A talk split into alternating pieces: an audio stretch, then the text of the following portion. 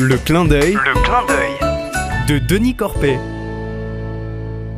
Salut les amis Ceux qui m'écoutent savent que je suis fan des myrtilles.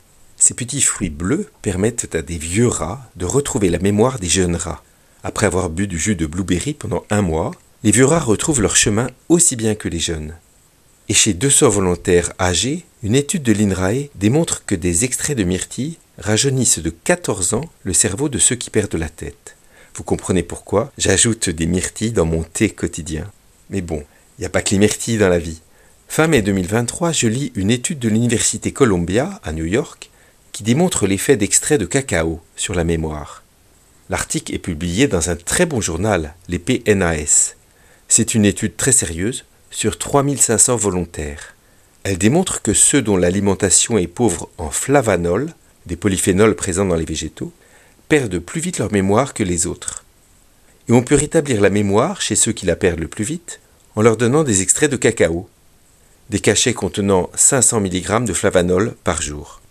Alors c'est l'équivalent de 3 tablettes de chocolat noir par jour, ce qui est énorme. La mémoire dont il s'agit, c'est celle de l'hippocampe, un bout de cerveau qui ressemble à un hippocampe marin.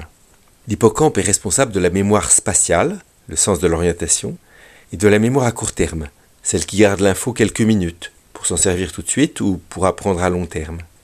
Cette mémoire baisse peu à peu avec l'âge, et c'est une super nouvelle que ces flavanols protègent l'hippocampe. Dans la maladie d'Alzheimer, l'hippocampe s'atrophie carrément. Mais l'étude dont je vous parle n'a pas du tout abordé Alzheimer. Alors que peut-on faire? Je ne vous dis pas de manger trois tablettes de chocolat par jour. Ça ferait bien trop de graisse, de sucre et de théobromine, un alcaloïde excitant qui tue les chiens. Le chocolat est riche en flavonoïdes, mais on en trouve aussi dans plein de fruits, surtout les petits fruits rouges ou noirs et les agrumes. Dans plein de légumes, surtout les légumes feuilles bien verts, plus les haricots et le soja. Dans des boissons, thé vert, café noir et vin rouge. Ces flavonoïdes, antioxydants, anti-inflammatoires et immunostimulants, protègent la mémoire, mais aussi le cœur, les veines et les artères. En moyenne, on mange 2 ou 300 mg de flavonoïdes par jour.